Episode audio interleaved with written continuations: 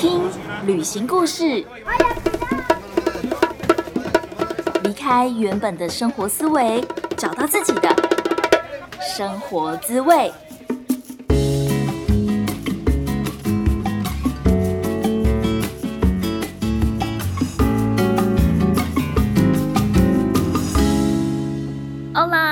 欢迎收听贾斯敏游牧生活。我是已经暂停数位游牧，刚回台湾没多久的 Jasmine。是的，我因为回台湾过年陪家人，就暂停了一年多的数位游牧单身女子生活。在二零二二年，我走过的国家包括泰国，还有印尼的巴厘岛，跟马来西亚，还有埃及。哇，回想过去这一年，真的觉得时间过得超快的。回想起来，每一个月都很充实，而且你就可以去细数说，哦，我一月的时候在曼谷，二月、三月在清迈，四月、五月在帕岸岛。光是这样搭配城市跟月份，你就会拉起许许多多的回忆，跟你那个时候认识的人、认识的朋友，真的有超多超酷的人生经验跟体会。真的可以说，过去二零二二年对我来说是人生当中的一个小小的里程碑吗？就是第一次终于完成了一整年都在数位游牧的这个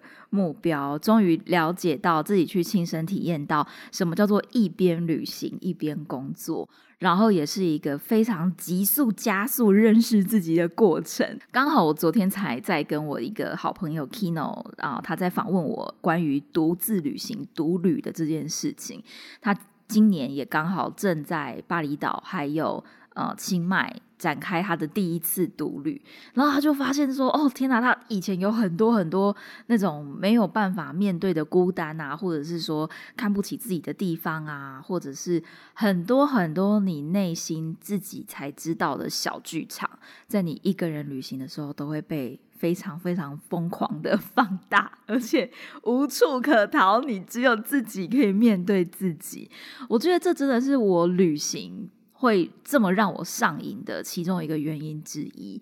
那我不知道你有没有曾经这样子一个人旅行过，或者是说我所。认识的，或者说大部分来有找来找我留言，或者是来跟我聊天的听众朋友，通常都会是可能曾经有到国外去呃交换啊，或者是到国外去打工度假。那大家都是非常非常喜欢旅行，然后还在寻找一个可以让自己开始数位游牧的方法。如果说你很需要、很想要开始数位游牧，但是还是毫无头绪的的话，贾斯敏跟妹，我们现在推出了一堂线上课程，叫做《如何开始数位》。游牧，这是一堂零经验的数位游牧班，会教你从认识自己开始，教你认识自己的五大方法，再结合到数位游牧的五大方法，同时还会再加码分享我跟妹我们在经营个人品牌的获利模式经验。这真的是一堂就是数位游牧品牌课，非常非常的，我觉得是很扎实的，完全适合从零开始的朋友。如果说你对这个课程有兴趣的话，欢迎你可以直接去了解课程的细节，就。放在描述栏位。那今天这一集呢，我们想要分享的是我在埃及的时候所看到的穆斯林的感情世界。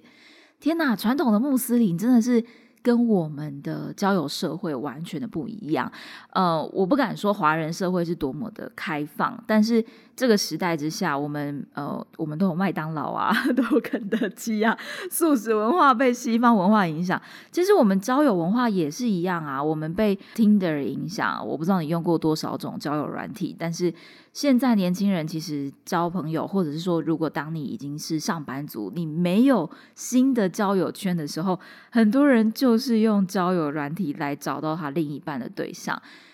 在这个非常非常 open mind 交朋友很容易，甚至我还听过更夸张的是，上床跟牵手比起来，竟然是牵手比较难呢？上床比较容易，我愿意跟你上床，但是我不愿意跟你牵手。这是一个我觉得西方世界。整个打乱我们以前的约会文化的一个境界。那当我再到埃及这个地方的时候，其实埃及在中东国家，就是在穆斯林国家当中，已经是相对开放的。可是当我看到传统的穆斯林他们的感情生活的时候，我真的，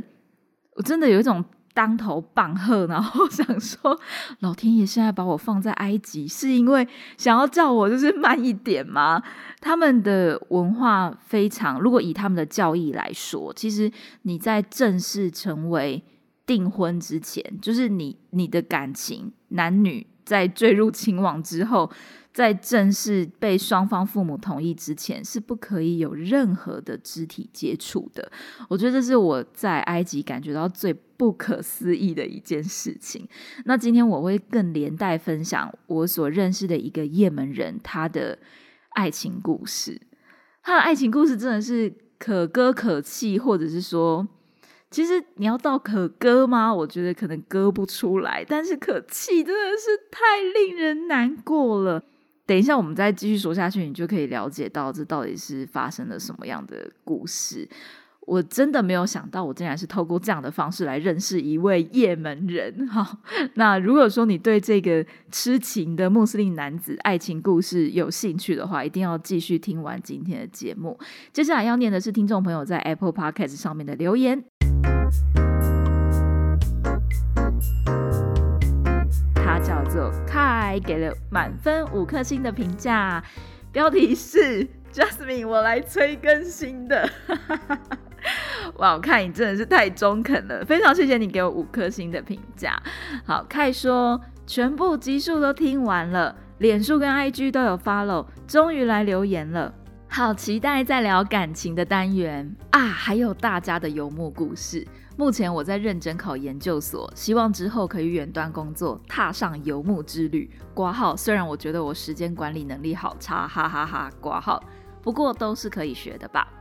祝福你课程顺利，旅途愉快。然后一个双眼爱心的表情符号 emoji，love you。耶，真的非常谢谢凯，真的，我那时候看到留言都觉得哦，好不好意思，觉得很感动。不管是 IG 的私讯，或是 Facebook 的留言呐，呃，尤其是甚至就是绝对这种到 Apple Podcast 上面留言，都会让我更感动，因为我知道 Apple Podcast 真的是一个很难找到留言区的地方。那每次听到你们说 Jasmine，我已经把集数都听完了，你什么时候会有下一集？我就觉得谢谢你们，对我我继续回来录节目了，谢谢你们的支持。然后我也很开心，有人愿意这样子听我讲故事啊，讲一些五四三啊，还是感情故事啊。有时候我其实会想说，会不会太私人啊？但是。但是好像大家也都蛮爱听的耶。例如，我最近在 Instagram 上面推出了一个专栏，叫做《数位游牧女子图鉴》。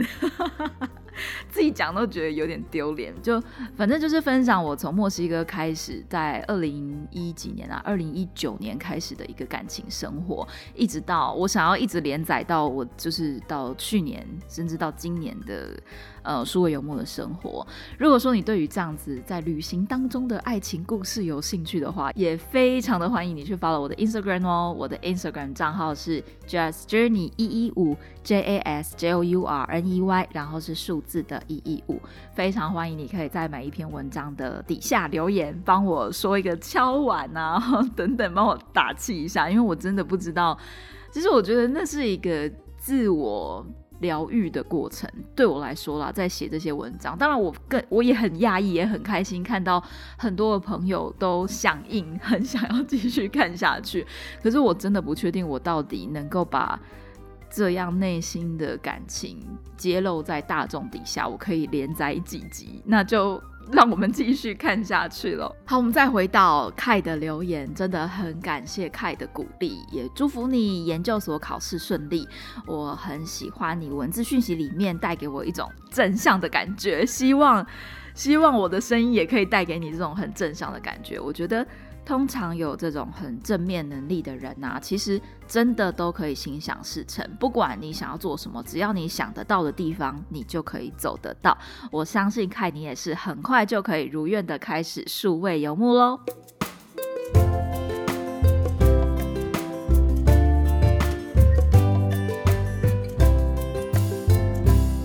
在埃及的时候，我住到一间非常华丽漂亮的 Airbnb。那那间 Airbnb 呢，是一个楼中楼的设计，然后还有那种壁炉啊、红色的沙发。我说刚到的时候觉得说，天哪，这里是格莱芬多吗？怎么会这么美丽？女主人是埃及人，然后她找了另外一个法国的室友，还有一个德国的室友，他们就分租了这一间 Airbnb，就是租了一间公寓的概念。然后其中一间空的小小的房间就租给呃外面的人，就是我，我就是那个 外面的人。我那时候一开始只有租一个礼拜，后来住进去之后，真的觉得太喜欢。我是喜欢他们那边整个整体给我的 vibe，所以我就又再继续订了一个月。那时候在那间 Airbnb 的感觉啊，我真的觉得，因为我第一个礼拜就到。所以我还没有走出去开罗的城市里面的时候，我就觉得这间 Airbnb，哎，不就跟我之前旅行过大部分城市都差不多？每个人都很 open mind，然后大家的英文都很好，甚至他们还会再邀请朋友来有一个电影之夜。那他们那一群人等于朋友邀朋友，十几二十个人，每一个人的程度英文程度都是好到可以一起看《春风化雨一九九九》这种经典片，就只因为我们有几个外国人在场，他们就是为了公平起见。大家都是看英文字幕跟英文的发音，所以我就觉得哇，在一个很 open mind 的大家庭，很喜欢这个地方，然后跟大家住在一起。而非常幸运的事情就是，刚好遇到了美国的感恩节，所以呢，他们之前有一个已经搬走的室友，他是美国人，然后好像好像正在匈牙利还是在土耳其生活吧，就是搬出去了，他可能半年还是一年，那有一个长假就搬回来，就回来开罗玩两天，所以呢，他们规划好了就是一整个 weekend 的呃沙漠绿洲露营，他们也非常人。很好，就直接问我说：“哎，Jasmine，我们要去沙漠露营，要不要一起去？”我那时候真的是一听到想说：“当然要去啊！管他我有什么工作，全部通通都暂停。”我以前在中国的敦煌有旅行过，所以我知道沙漠露营其实是一个。非常非常浪漫，你早上起来可以看日出的地方，但是晚上的时候真的会冷到爆炸。然后你所有的包包、所有的东西都会是沙，包括你的器材、你的相机、你的手机，全部都会是沙，很可怕。就是湿纸巾啊、卫生纸啊，还有水啊、保暖的衣物，这些全部都要带着，就把所有我认为应该要带的东西都准备好，就跟他们一起出发。我们这一车当中有几个好朋友，那我分别跟大家介绍一下这些人是谁。首先，第一个是马木，马木他是一个埃及人，应该算是土生土长的开罗人。然后他的肤色是比较深的，就看起来是黑人。然后是一个非常非常 nice、非常非常贴心，总是照顾着大家的一个大哥哥。他也是负责开车还有统筹一切活动的人。那坐在副驾的就是 Kristen，Kristen 她是一个美国的女生，她就是这个前室友，然后回来，所以我真的是因为 Kristen，所以有这个很棒的机会可以跟他们一起到沙漠露营。而坐在后座的有三个人，一个是我嘛，来自台湾的代表，然后另外两个朋友是也门人，一个也是跟马木一样看起来是黑人的肤色，然后另外一个是就是中东人，他看起来比较像是可能你会觉得是土耳其人，呃，他眼神五官都是稍微深邃一点，但是肤色是比较像是黄种人跟中东人的合体。哦，好难形容哦。反正我们今天的主角是 S，就是这个长得比较像是华人的这个萨雷。好，反正就是两个也门人，一个美国人，一个埃及人跟一个台湾人。如果你要用这种标签的方式来认识大家的话，我们在沙漠露营的时候啊，就躺在沙漠上聊天。躺在沙漠上聊天，我觉得是一件非常非常浪漫，跟就是以不是真的男女之间那种浪漫，也是友情之间的一件非常浪漫的事？情。天气很冷，所以我们大家就缩在一起啊，盖一大条毯子、一大条被子，一起在里面聊天。那大家不知道干嘛，就玩了真心话大冒险。然后马哈木在分享呃他的其中一个问题，真心话大冒险的时候，是他的第一次性经验是什么时候？结果他跟我们分享，就是他其实有一点不想讲，但是就觉得啊，好吧，算了，就讲吧。所以他的第一次经验是在他出差到中国的时候，好像是在香港还是深圳吧。他就觉得他想要试试看，因为他没有这个机会，因为他以前交往过的女朋友，他们没有到论及婚嫁。那你没有论及婚嫁，你就没有办法有性行为。以他们大部分人的观念来说，可是他就觉得他想要。反正他都已经离开这个国家了嘛，他们蛮多 男生都会这样，就会觉得，反正只要我离开埃及了，我觉得那些规则都不算，就放在我原本的国家里面就好。所以他等于他第一次的经验就是去买春，就是他才知道，他某一次去按摩的时候，因为那个小姐就是问他要不要特别的服务，或是要不要更多的服务，他才知道说，哎，原来这里的按摩是可以 extra 有更多 special 的，所以他是在。后来回去之后想清楚了，然后做好准备，觉得说好我要去 破处了，所以他又再去了那一间同一间的按摩店。他说他去之前他甚至喝酒了，对穆斯林来说也是不可以喝酒的。他也不知道喝酒会对他来说就是可以有什么办法，但他就觉得说好像应该要喝酒，因为他其实内心我相信也是非常担心跟。跟就是可能又期待又怕受伤害，那就是喝酒壮胆吧。所以他第一次的性经验就是这样子，呃，这样子过去的。我那时候听到真的觉得，哦，好，我觉得很感伤诶，我觉得。如果说你是在一个可以自由谈恋爱的国家，然后如果说你已经感情成熟、个人发展成熟，然后又有一个好的对象的话，其实发生性关系是一件很自然而且很浪漫，然后可以很棒的一个回忆的事情。但是因为你生长在一个相对比较压抑跟保守的国家，甚至你如果嗯。你如果没有办法 hold 住你自己，假假设你已经跟你的女朋友非常非常喜欢她，但是你们还没结婚，或是你还没有能力买房子，所以你还没有能力跟她结婚，然后你就忍不住跟她发生了关系，你会被冠上渣男的名号。诶，所以我那时候听完就觉得，哇，就是我们一方面你知道真心话大冒险就是有一种啊听你的八卦哈哈哈这种感觉，但是一方面我也好替马哈木觉得。好，真的有点心酸呢。但是这真的是他们的历程。当然，马赫木后来也就完全离开了穆斯林的这个 这个规则、这个文化。他等于就蛮跳脱出来。当你自己呃已经有能力离开家里，然后住在外面以后，你就可以自己选择，你到底要选择什么样的感情生活。嘿，你也对华语教学有兴趣，但是不知道该如何开始吗？贾思敏现在提供华语老师的免费咨询服务。如果你也想透过教华语展开数位游牧的生活，欢迎你填写咨询表单，表单的链接就放在描述栏位哦。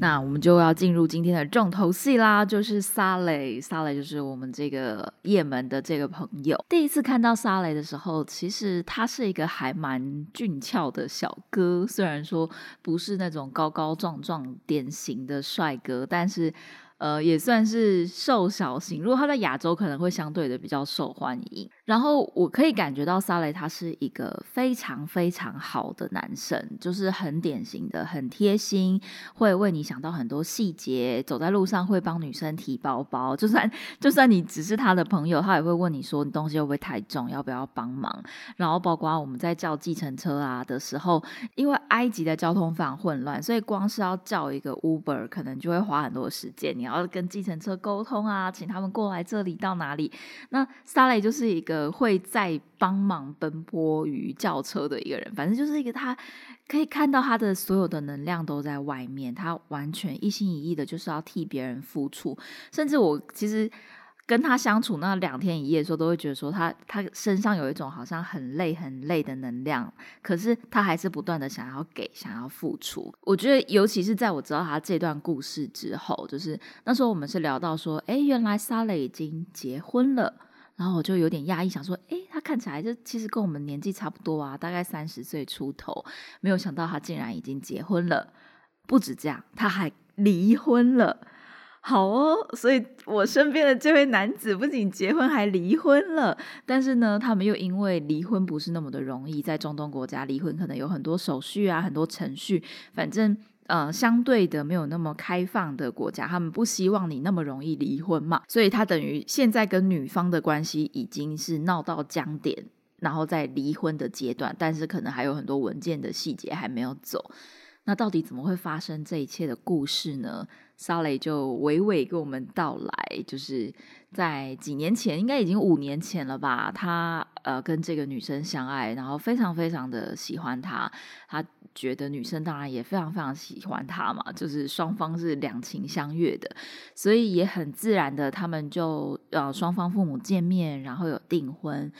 当然，你知道。如果你是一个虔诚穆斯林，然后你又交往了对象，你你当然会很想要跟这个女生接吻啊，是吧？但是你一定要结婚之后才可以碰对方，所以呢，他当然也很想要跟这个女生结婚。那我真的觉得这样讲起来听起来很奇怪，好像你为了得到这个女生，所以你要跟她结婚。但哦，反正我觉得穆斯林的文化这一点真的让我觉得很怪。可是好，但是我觉得它也有它美丽的地方，就是大家会真的只是谈情说爱，而没有触碰到身体，不会先因为肉体上面的欲望而搞坏了这段关系，而是真的只有用谈的，只是用讲的、用聊的去认识彼此。那沙蕾在跟这个女生沟通说什么时候要结婚的时候，女生就说她也很喜欢他，她也很想要结婚，但是她的姐姐现在正在生病。所以呢，他希望女生希望等到姐姐病好了再结婚。那听起来这姐姐应该是得到癌症，因为就是可能有很多医药费要付啊，都住在医院，而且还要动手术等等的。那你可以想象，在一个中东国家，也许医疗不是那么好，而且到底有也没有几个国家有像台湾的健保制度这么好，所以医药费这三个字是一笔很大的支出，很大的费用。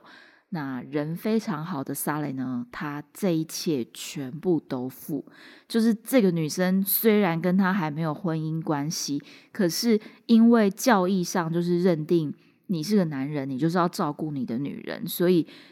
他不仅照顾他女朋友，包括他的家庭，包括他的家人生病了，所有的钱都是他出的。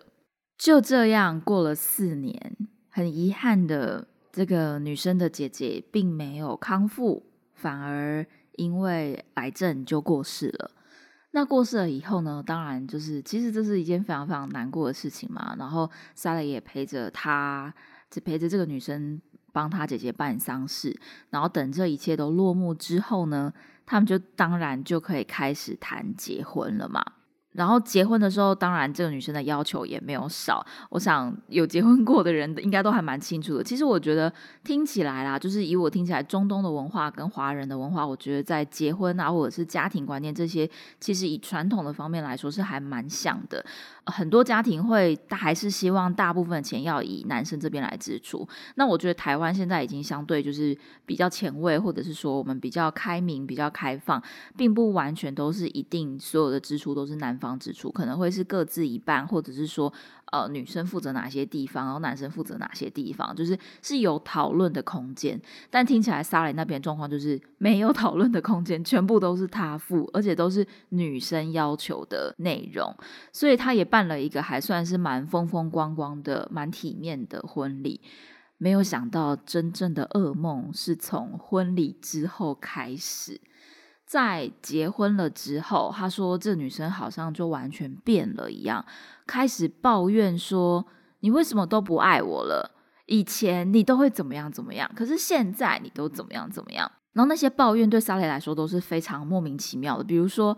你以前就是一天会打五次电话给我，你为什么现在一天只有打三次？然后那时候听到说都已经照三餐打了，是还不够吗？然后或者是说你以前都会送礼物给我，为什么你这个月都没有买礼物给我？然后沙雷就他的意思就是说，因为我上个月才买了一辆车给你啊，就是像这样子诸如此类，非常非常多呃大事小事，女生全部都会翻出来吵。那只要一翻出来呢，就是。哭啊，或者是冷战啊，然后不跟他讲电话，就完全冷处理。萨雷就哎，完全不知道该怎么做。他很想要这段关系，他很想要让他们的婚姻，让他们的爱情就是变更好。但是女生就是一直。一直一直把他推得越来越远，甚至当他跟这个女生的家人在讨论的时候，对方的家长。其实照理说，这时候我们家长不是都会劝和不劝离吗？这时候家长进来说啊，你就放弃吧，反正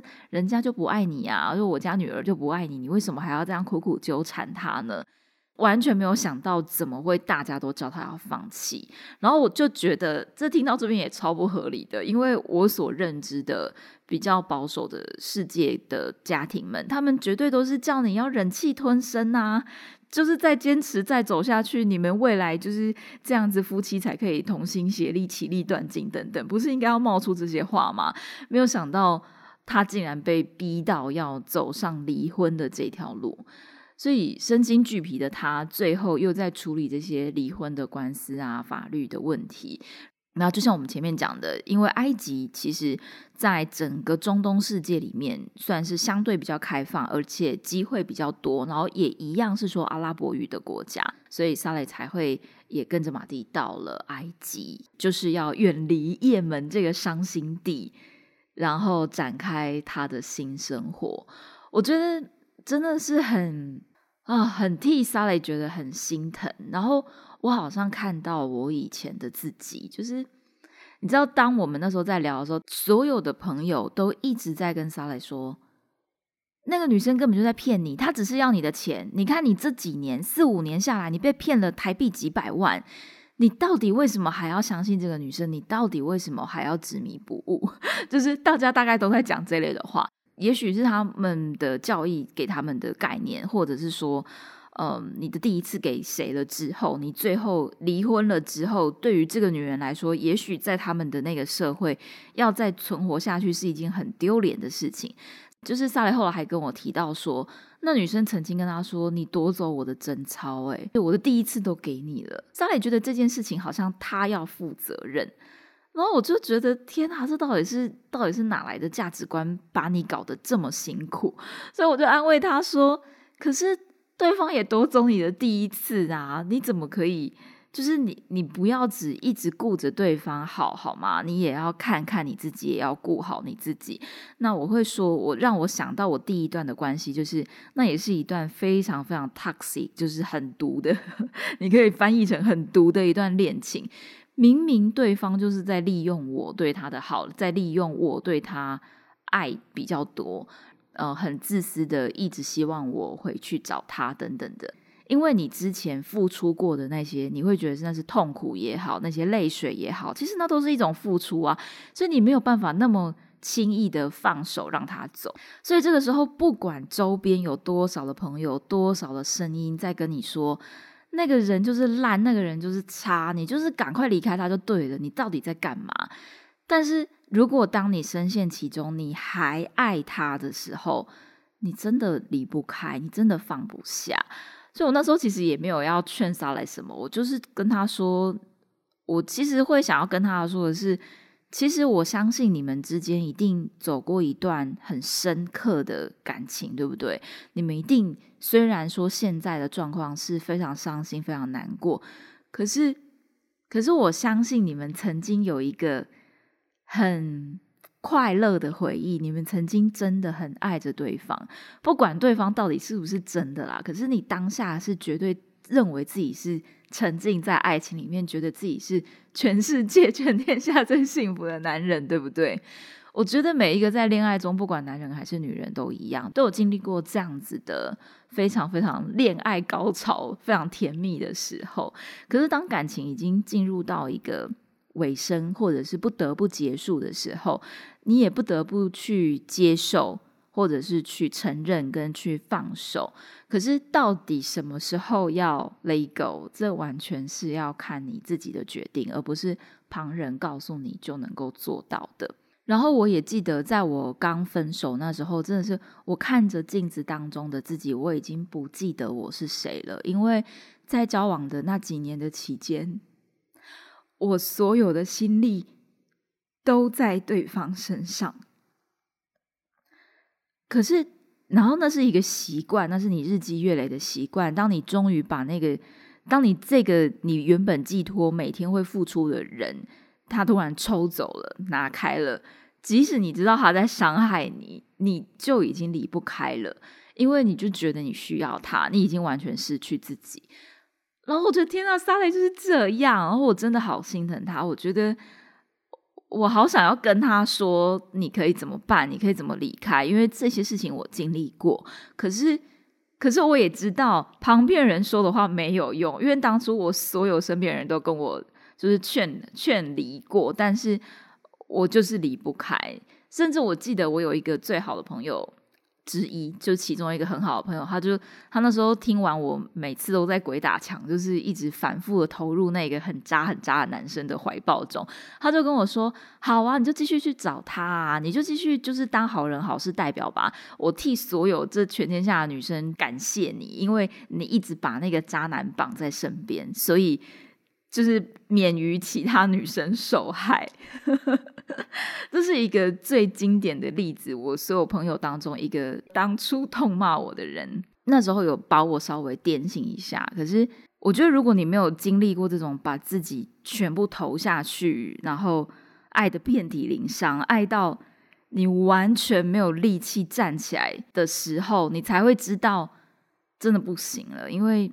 你已经 hold 不住了，你的身体也没有办法。你你就算想再要给什么，你就算想要呃去拯救这段关系，都不可能的，因为这就是真的是单方面的一件事情。然后我们才会开始去学习到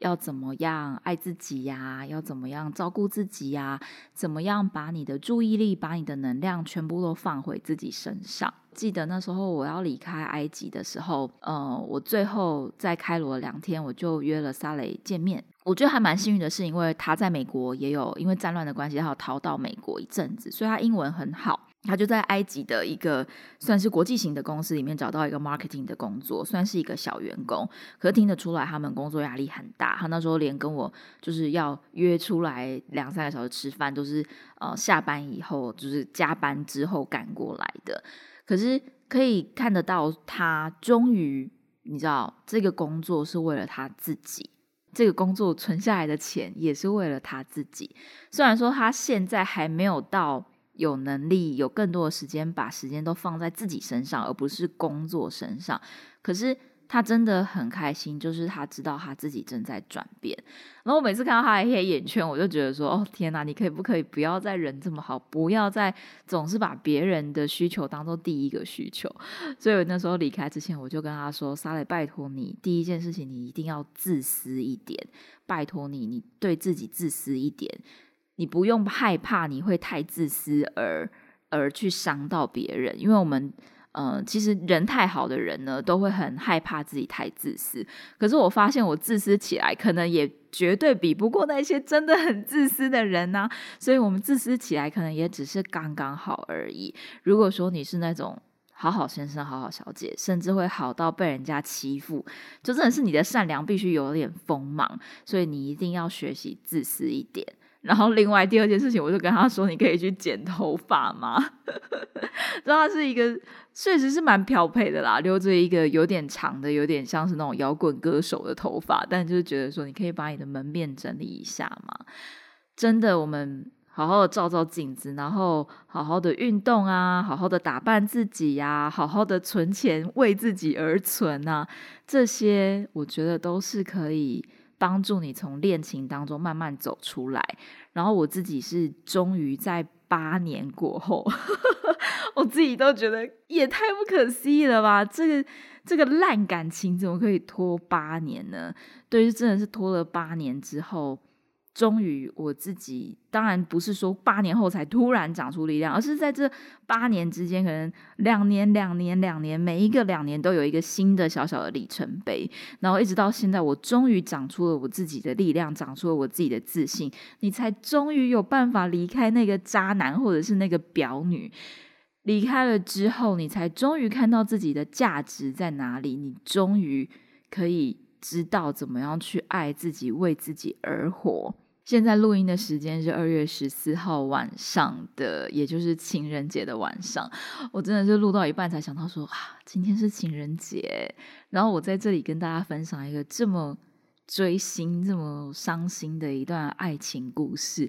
不知道你听完以后的感觉是怎么样呢？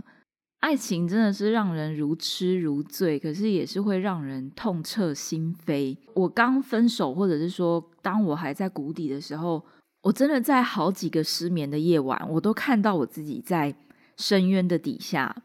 然后我的上面是一群我的朋友、我的家人，他们丢绳子下来，想要帮你，想要帮你打气，想要拉你上来，但是那个时候你真的没有办法。然后我也是那时候开始大量的看心理学的书啊，身心灵的书啊。然后我记得我那时候在看一本许瑞云的书的时候，他说你要去感谢对方。我妈也一直跟我说，那个人如果就是个烂人，他就是一个喷嘛，你为什么要一直把那个喷又一直拿出来讲呢？但我就觉得我要我要把我的伤心难过的事情跟一百个人讲啊，我要像吹笛手一样把这些事情告诉一百个人之后，我就不会伤心了嘛。可是那个伤心就是一直跟着你，你放不下的事情就是放不下。然后那时候叫我去感谢他，我真的是不懂你到底要我感谢什么？这个人把我害得这么惨，这个人把我搞得我的日夜都没了，对于我的生活失去了热情，我不认识我自己，他把我贬得一文不值，我进入了我的人生的黑暗期，我到底要感谢他什么？然后一直一直到现在，就是又过了好几年。天呐，我现在真的是还蛮感谢我那时候那个非常非常渣的那个前男友，我觉得。嗯，感谢他，因为他这么的糟，所以那时候我伤心欲绝之下，我展开了第一次一个人的旅行，像是《还珠格格》里面的小燕子一样。我那时候就觉得说，天哪，我在逃亡，所以我也要浪漫的逃亡，我就逃到了云南。然后也是因为那次一个人的旅行，虽然说只有十天，开始了我很想要一直旅行的一个契机。那当然，后来又回去当上班族，当了两年，对，两三年吧，所以才慢慢慢慢的去走到现在这条我想要开始数位游牧的路。我不知道他会不会听节目，就是我不知道我的这位渣男前男友会不会听我的节目。但是如果你听到的话，就是谢谢你，对，谢谢你。嗯，让我有机会现在过得比你还要快乐。我觉得谢谢你让我有这个机会创造出一个人生，让我知道说天哪，我知道你也非常非常羡慕我现在过的生活。我很遗憾我们曾经有过那么多伤心的过去，我也很遗憾你对我造成那么大的伤害，但是也很感谢你，因为有你，所以。我也创造出了现在我自己的这么多的力量，还有包括现在我有办法在这里跟大家说这些 爱情故事，我也才有办法了解沙雷的内心，然后跟他说了这么多，我也才有办法变成一个这么温暖的人。OK，天哪，完全没有想到今天这集节目的最后尾声会走到这个地方。那虽然说上传节目的时候情人节已经过了，但是还是祝福大家情人节快乐。不管你有没有情人，你都会是自己最好最好的那个情人哦。不知道你现在在哪里，但是非常谢谢老天爷让你听到了我的声音，也非常感谢你收听节目到最后一刻。今天就到这边喽，感谢你的收听，Thank you, gracias, see you, adios, bye bye。